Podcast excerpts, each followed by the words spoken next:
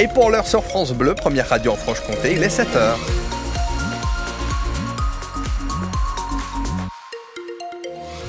À 7 heures sur les routes, on avait cet euh, accident sur la départementale 437, visiblement toujours en cours, entre euh, les Bréseux euh, et Mèche. Prudence à vous, n'hésitez pas à nous dire ce qu'il en est sur place, 03 81 833 111 et des chaussées inondées aussi en raison du débordement du Doubs ou de la Loue dans le secteur de Quinget, dans le secteur d'Ornans, Dounier, Douveau aussi, dans le nord du Jura, Fraisan, Rang, tout ce secteur-là. N'hésitez pas à nous dire hein, toutes vos conditions de circulation en temps réel, 03 81 833 111 donc la météo, Marion Strécher. Avec un ciel qui va rester nuageux tout ce mercredi en, Franche-Comté, agrémenté de quelques averses.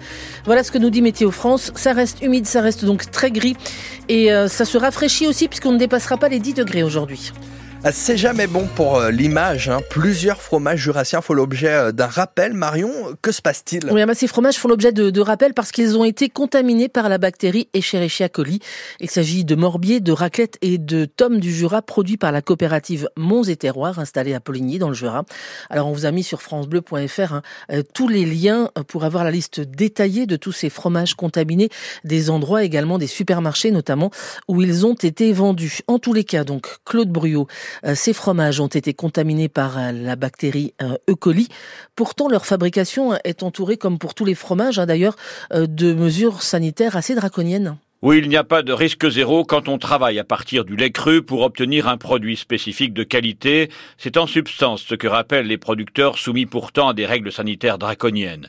Il y a eu 11 morbiers, 6 raclettes et 2 tomes du Jura rappelés, mais c'est une mesure élargie en quantité par précaution qui a d'ailleurs été saluée par les services vétérinaires. Des précautions, les producteurs en prennent à chaque étape du processus de fabrication. Tous ces fromages sont contaminés par la bactérie E. coli qui peut provoquer des diarrhées, douleurs au ventre, vomissements parfois accompagnés de fièvre. Pourtant, depuis deux années déjà, les producteurs suivent des formations approfondies pour tenir justement au plus près le cahier des charges de l'appellation. Les risques liés au salmonelle et à la listeria ont été plutôt bien maîtrisés.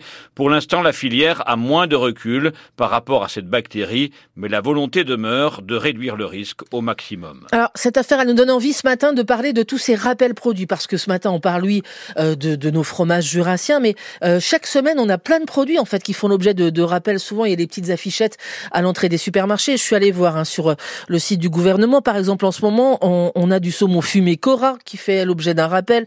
On a de l'émincé d'Inde marinée vendu chez Auchan ou encore des queues de crevettes chez Carrefour. Voilà quelques produits. Il y en a euh, chaque semaine des, des dizaines. Alors, ces rappels de produits, est-ce que vous y faites attention? Est-ce que vous suivez ça de près? Parce que vous êtes peut-être un petit peu inquiet ou non Vous en fichez totalement. Vous dites qu'on est dans un pays suffisamment sécure au niveau sanitaire pour qu'effectivement il n'y ait pas trop de problèmes. Voilà, on parle de ces rappels produits. Est-ce que vous les suivez? Est-ce que vous les regardez ou est-ce que vous vous en fichez? 03 81 833 111 comme chaque matin ou alors le, le post Facebook France Bleu Besançon.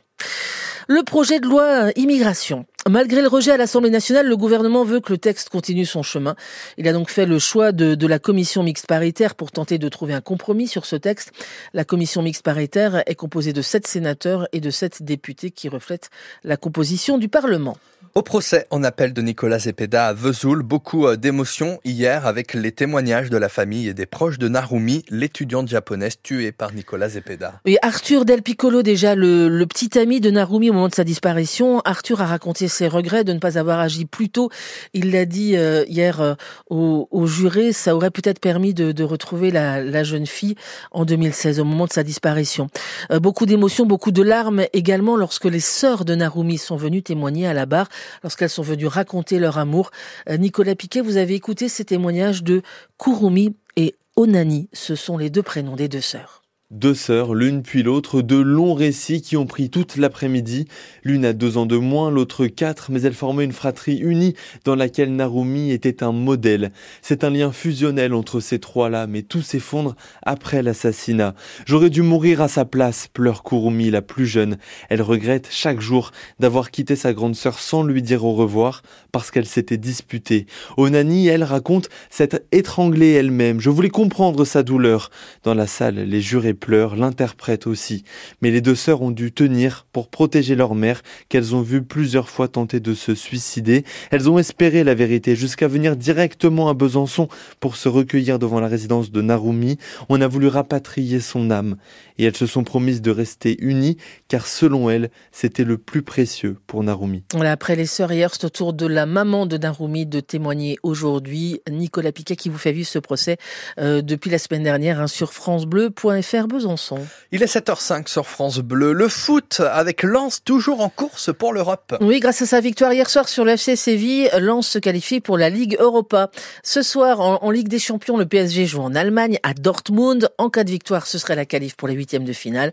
En cas de match nul ou de défaite, euh, ce serait pas terminé pour autant, hein, mais ça dépendrait du coup du résultat du match Newcastle-Milan. Le foot toujours, mais en Franche-Comté, euh, ce coup-ci, on ne sait toujours pas hein, si le match de 32e de finale de Coupe de France euh, opposant euh, Pontarlier à l'Olympique lyonnais bah, se jouera au stade Paul Robe à Pontarlier. Oui, on ne sait toujours pas. En fait, une réunion pour en décider doit avoir lieu ce soir, mais d'après les dernières infos qu'on a eues, en fait, le choix, le dossier du stade pontisalien est, est, serait jugé un petit peu léger pour accueillir l'armada lyonnaise et tous ses supporters. Alors plusieurs solutions sont à l'étude, euh, notamment celle de venir jouer à Besançon.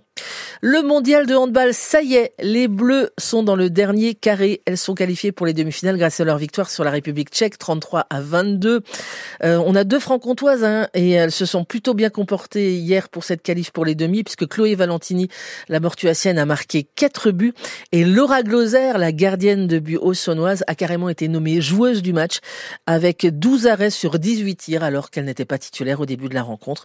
Voilà Laura Gloser, sacrée joueuse du match évidemment des qu'on retrouvera en demi. Ce sera face au vainqueur de la rencontre Suède-Allemagne qui se joue ce soir. Et un peu de légèreté pour finir ce journal avec de la couleur et du bonheur au CHU de Besançon. Oui, une trentaine d'enfants hospitalisés au CHU de Besançon ont réalisé une fresque géante avec des Lego. 85 000 briques Lego, 10 mois de travail et un résultat absolument incroyable.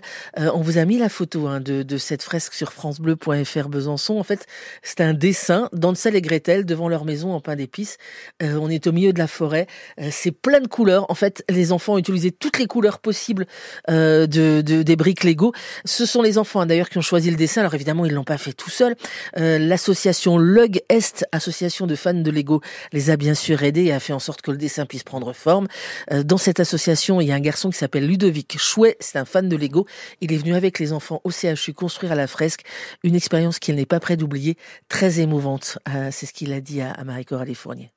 On avait effectivement des, des, enfants qui étaient en cancérologie, enfin qui étaient dans des services un petit peu durs, donc euh, on ne savait pas aussi, euh, voilà, c'était les premiers ateliers, euh, euh, on savait pas trop où on allait non plus, et on s'était bien préparé pour que justement chaque enfant ait une plaque, un détail, des couleurs, de tout ce qu'il devait réaliser, et euh, ben, on a été évidemment sous l'émotion aussi hein, de, de, jouer avec eux et puis de les occuper et, et, de leur réaction à la fin de la journée en nous disant qu'ils avaient pensé à autre chose complètement pendant quelques heures et que ça leur avait fait un bien fou.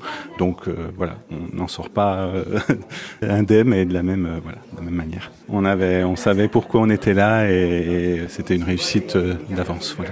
Voilà, et si vous allez au CHU de Besançon, ben vous la verrez peut-être cette fresque. Elle est située dans le couloir vert. C'est juste à, vous savez, il y a les lignes par terre. C'est à, à droite de l'entrée principale. Voilà, vous rentrez par la porte, vous suivez la ligne verte et vous tomberez sur la fresque.